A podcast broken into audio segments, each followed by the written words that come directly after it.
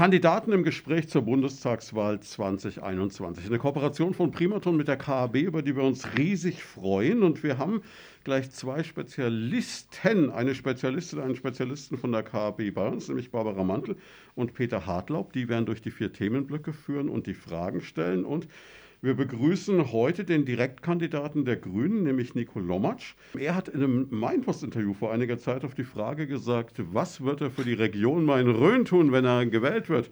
Erstmal nix.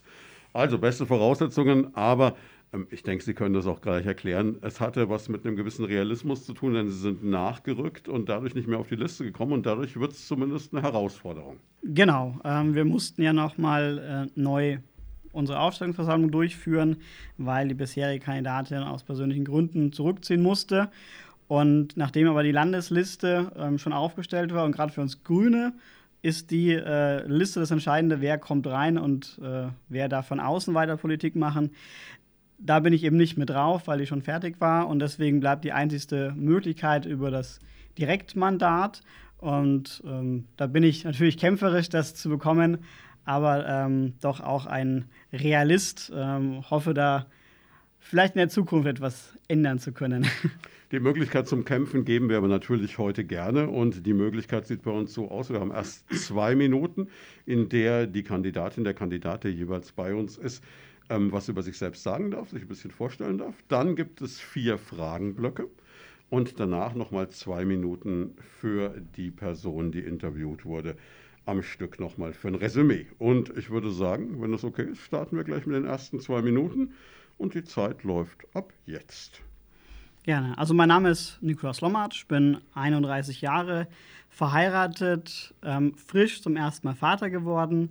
Ich komme aus Schweinfurt, bin auch in Schweinfurt aufgewachsen, lebe hier seit meinem dritten Lebensjahr. Auch die Familie kommt hierher.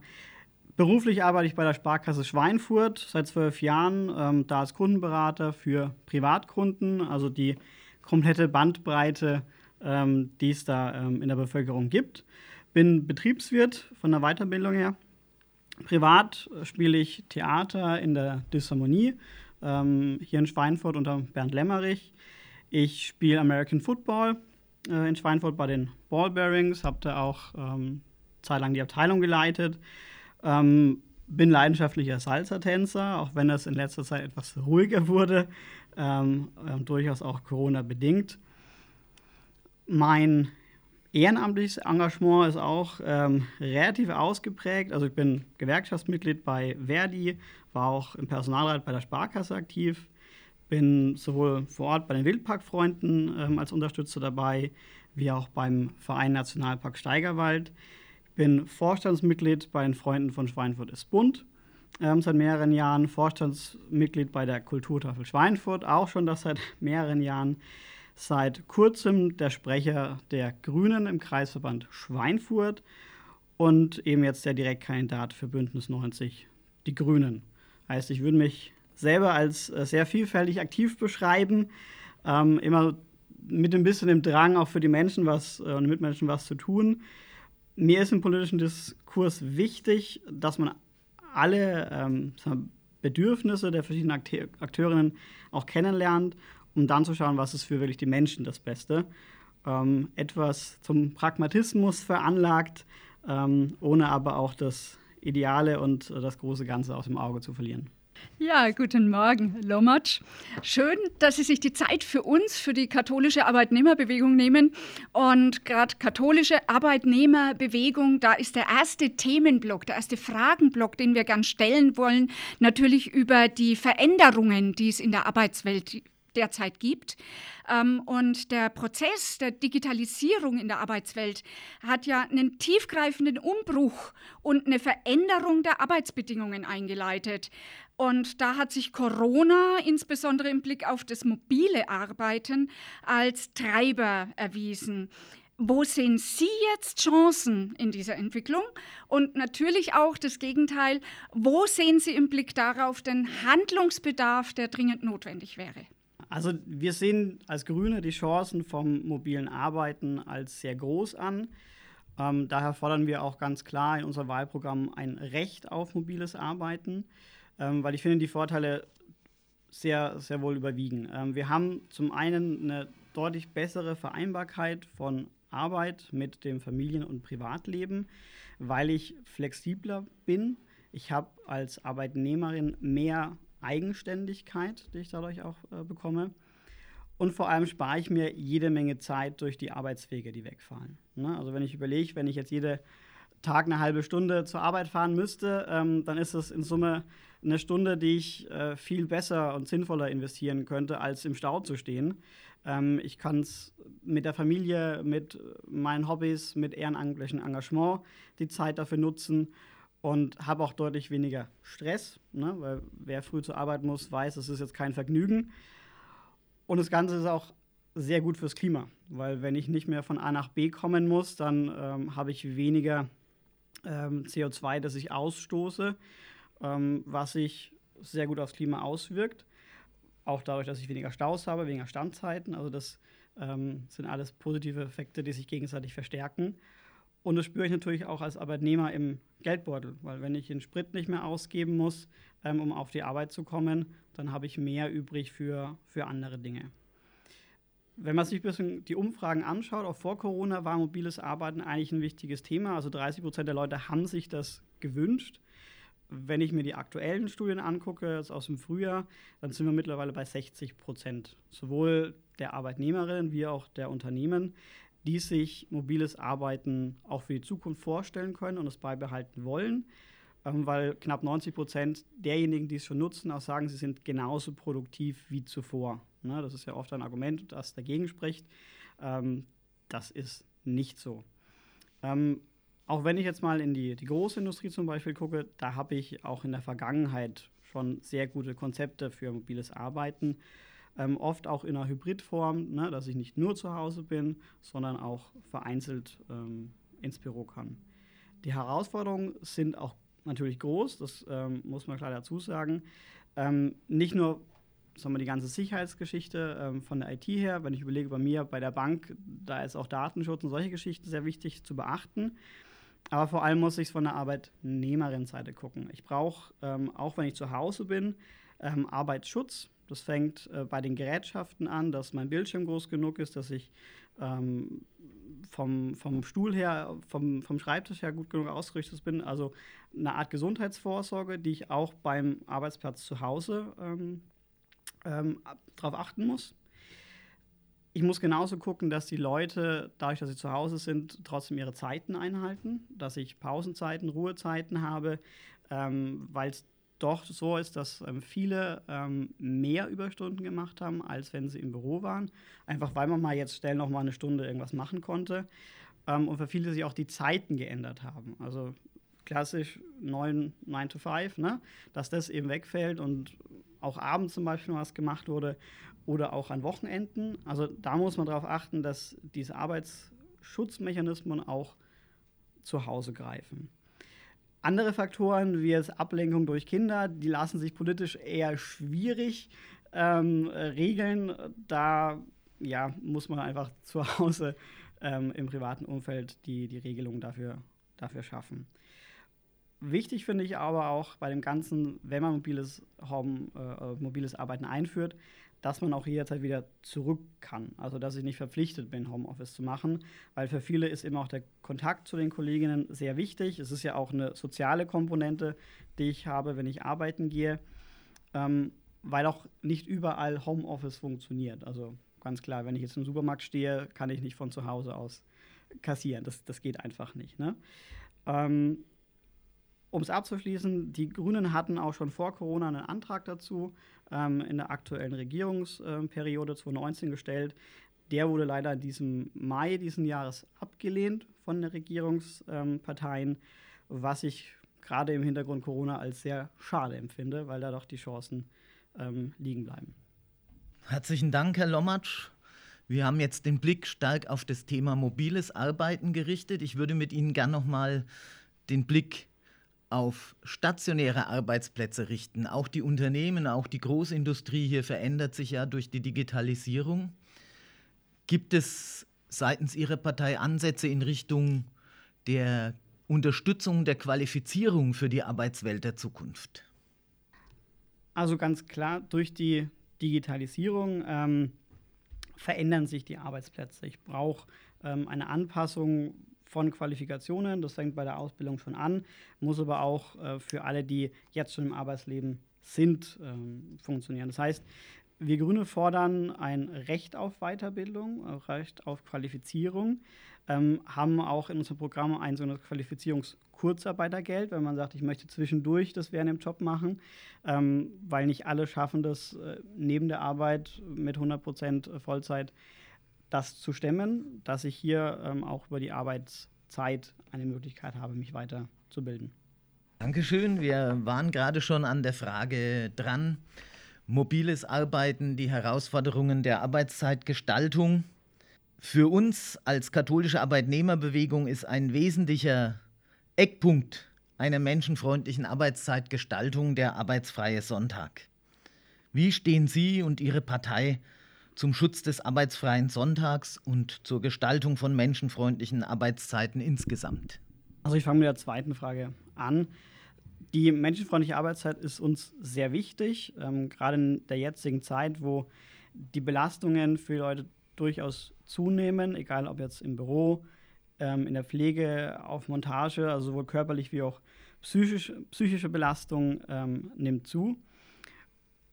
Und auch in einer Gesellschaft, wo gerade für junge Menschen das Thema Freizeit immer wichtiger wird. Ähm, und wenn ich da etwas zurückgucke, ähm, historisch, dann haben wir ja schon Verbesserungen, was Arbeitszeiten angeht. Also wir kommen ja von Arbeitswochenstunden äh, weit über den 40 ähm, hinaus. Und da müssen wir aber weitergehen. Also wir brauchen weiter erstmal eine Reduzierung der Arbeitszeiten. Ähm, allein durch den Strukturwandel, den wir ähm, erleben, fällt auch weniger Arbeit an, die ein Mensch machen kann. Deswegen ähm, muss ich es auch reduzieren, was, was der Mensch dann, äh, dann macht. Da ist die IG Metall schon, schon sehr weit. Ähm, man kann sogar noch einen Schritt weiter gehen. Es gibt ja viele Bereiche, wo die Vier-Tage-Woche ähm, als Modell ausprobiert wurde, sehr erfolgreich. Ähm, also dass sowohl für das Unternehmen die Produktivität die gleiche geblieben ist, wie auch für die Arbeitnehmerinnen, die dadurch mehr Freizeit und mehr Flexibilität bekommen. Bei der Flexibilisierung an sich müssen wir aber auch immer gucken, dass wir das von Seiten der Arbeitnehmerin denken. Also kann nicht sein, dass es dann dazu führt, dass nur der Arbeitgeber hin und her schiebt, wann er gerade die Mitarbeiterinnen braucht, sondern da brauchen wir eine Mitbestimmung von Seiten der Arbeitnehmerinnen. Beim Thema Sonntagsarbeit ähm, bzw. arbeitsfreier Sonntag, also da haben die Grünen Fraktionen ähm, schon öfter abgelehnt, das, das aufzuweichen. Da kamen von anderen Parteien, ähm, wie zum Beispiel der FDP, immer wieder Anträge, das aufzuweichen. Ähm, da stemmen wir uns dagegen. Persönlich äh, finde ich, dass, mh, mm, dass der Sonntag an sich als fester Tag nicht mehr für alle Menschen ähm, der beste Tag vielleicht ist, um frei zu haben, weil sich da gewisse Lebensmodelle auch geändert haben.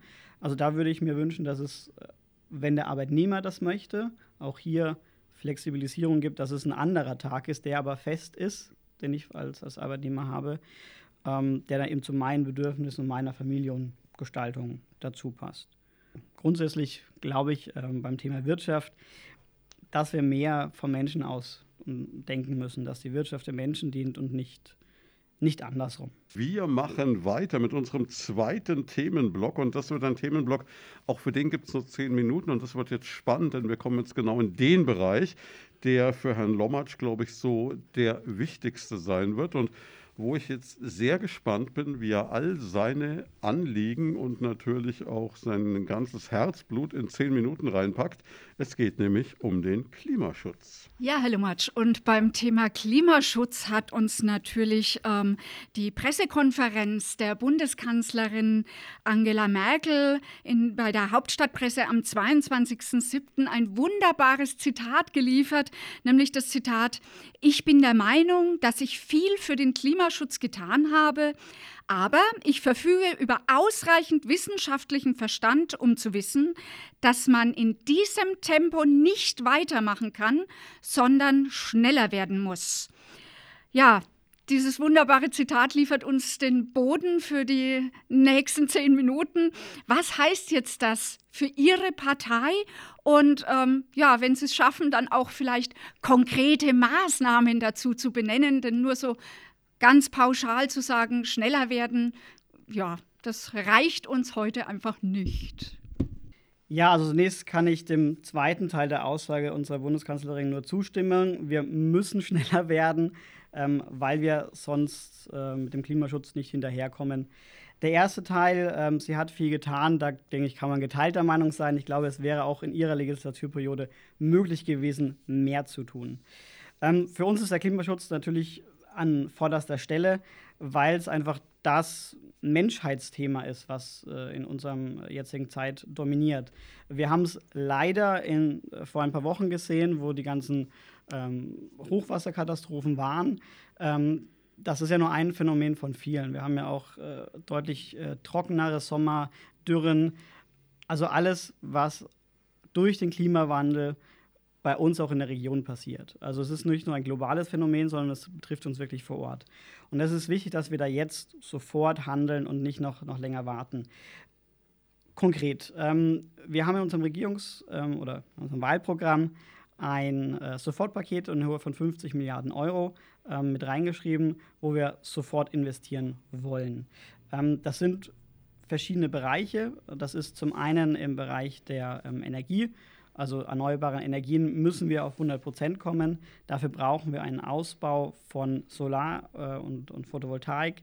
Wir brauchen einen Ausbau der Windkrafträder ähm, und da einfach ein Förderprogramm als Anschubfinanzierung, äh, um auch die Bürgerinnen da, da mitnehmen zu können. Ich habe jetzt selber im August jetzt äh, meine Photovoltaikanlage aufs Dach bekommen, ähm, bin da sehr froh drüber. Ähm, und da kann jeder seinen eigenen Beitrag auch auch mit leisten. Weil wir müssen uns ganz klar sein, wenn wir es nicht schaffen, unser, unseren Ausstoß an CO2, den wir als Gesellschaft produzieren, massiv runterzuschrauben, dann werden wir alle Klimaschutzziele, die wir haben, vom Pariser Klimaabkommen, ähm, dieses 1,5 Grad Ziel, werden wir nicht erreichen. Es ist so schon sehr hart, weil das ähm, CO2-Budget, was wir dafür noch hätten, ähm, deutlich mehr in Anspruch genommen wird, als es sein dürfte. Ähm, deswegen braucht es nicht nur die Energie, indem wir rausgehen aus dem Kohle ähm, und rein in die erneuerbaren Energien, sondern wir brauchen dann alle Bereiche mit dabei. Also das heißt, beim Verkehr äh, müssen wir gucken, dass wir die, die Emissionen reduzieren durch äh, elektrischen Verkehr und äh, perspektivisch auch Wasserstoffantriebe, durch einfach weniger Verkehr. Ähm, wir brauchen es genauso in der Landwirtschaft, ähm, dass wir hier im Bereich äh, der äh, Tierhaltung brauchen wir deutliche Verbesserungen. Wir brauchen es im Bereich des Baues, dass wir die Wärmedämmungen äh, deutlich, deutlich ausbauen, dass wir ähm, durch die, die, Heizenergie einfach reduzieren. Ähm, also im Prinzip alle Bereiche müssen, müssen da mitmachen. Wir haben es ja auch gerade schon im ersten Block gehabt ähm, mit dem mobilen Arbeiten, dass auch das einen Beitrag für den Klimaschutz leisten kann. Da ist natürlich die Digitalisierung sehr, sehr wichtig, ähm, dass ich auch hier einfach den Ressourcenverbrauch ähm, reduziere. Ähm, all das erzeugt CO2, den wir dringend einsparen müssen. Ich muss auch ganz klar sagen, dass ähm, wir hätten weiter sein können. Das lag jetzt nicht nur an der Frau Merkel, sondern auch unserer Landesregierung. Wenn ich zum Beispiel an das Thema Windkraft denke, mit unserer 10H-Regelung, die quasi allein dafür verantwortlich, dass wir keinerlei neuen Ausbau mehr haben. Ähm, was zur Folge hat, dadurch, dass jetzt die ersten Förderungen durchs EEG auslaufen, auch Windkraftanlagen wieder zurückgebaut werden. Also wir haben eine negative Entwicklung durch die aktuelle Regierung. Ähm, und da müssen wir auch ganz, ganz schnell handeln, dass wir diesen Ausbau massiv, massiv raushauen. Ein wesentlicher Beitrag zur Reduktion der Klima- ähm, Gase muss ja aus dem Verkehrssektor kommen. Wenn wir unsere Region hier in Schweinfurt anschauen, dann hängt der Wirtschaftsstandort Schweinfurt und auch die Region sehr stark am Auto mit dem Verbrennermotor, das, wenn es nach der EU geht, ab 2035 nicht mehr verkauft werden darf. Das heißt, eine Transformation zu mehr Klimafreundlichkeit erfordert auch eine Anpassung der Arbeitsplätze.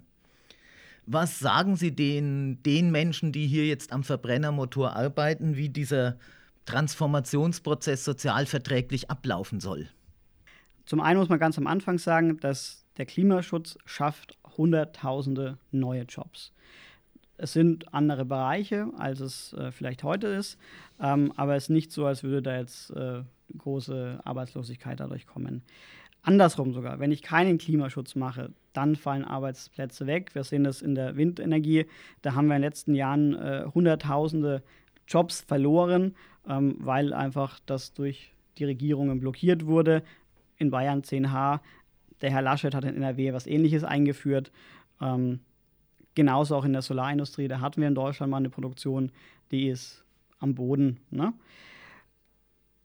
Was wichtig ist, ist natürlich, dass wir die Leute mitnehmen. Wir kriegen diese sozial-ökologische Transformation nur hin, wenn wir die Leute weiterbilden können, wenn wir sie ähm, umqualifizieren können hin zu diesen neuen Jobs. Aber das ist eine, ein Vorgang, den es schon immer gab.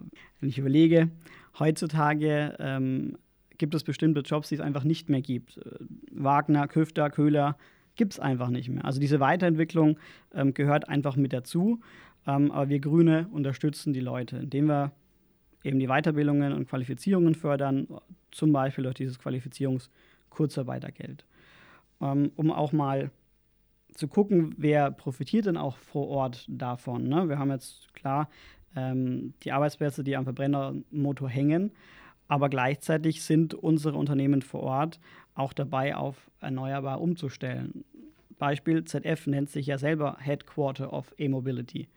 Also die haben das Thema auf der Agenda und werden es auch aus Eigeninteresse mit, mit umbauen. Aber auch alle anderen Firmen und Bereiche, die wir haben. Ne? Auch E-Autos brauchen Stoßdämpfer. Wir brauchen Kugellager für die Bahn, für Windräder, also alles, was hier ähm, CO2 ähm, reduziert. Und der Ausbau von Photovoltaik, von, äh, von neuen Wärmepunkten, von Blockheizriften, von den Dämmungen der Häuser. Wer macht das denn? Das sind doch unsere Handwerker vor Ort. Das heißt, damit stärken wir doch auch den, den Mittelstand, den wir in der Region haben. Also Klimaschutz ist ein Jobmotor. Oder andersrum, wenn ich keinen Klimaschutz mache, dann fallen mir ganz, ganz viele Jobs weg. Also das ist die viel größere Gefahr.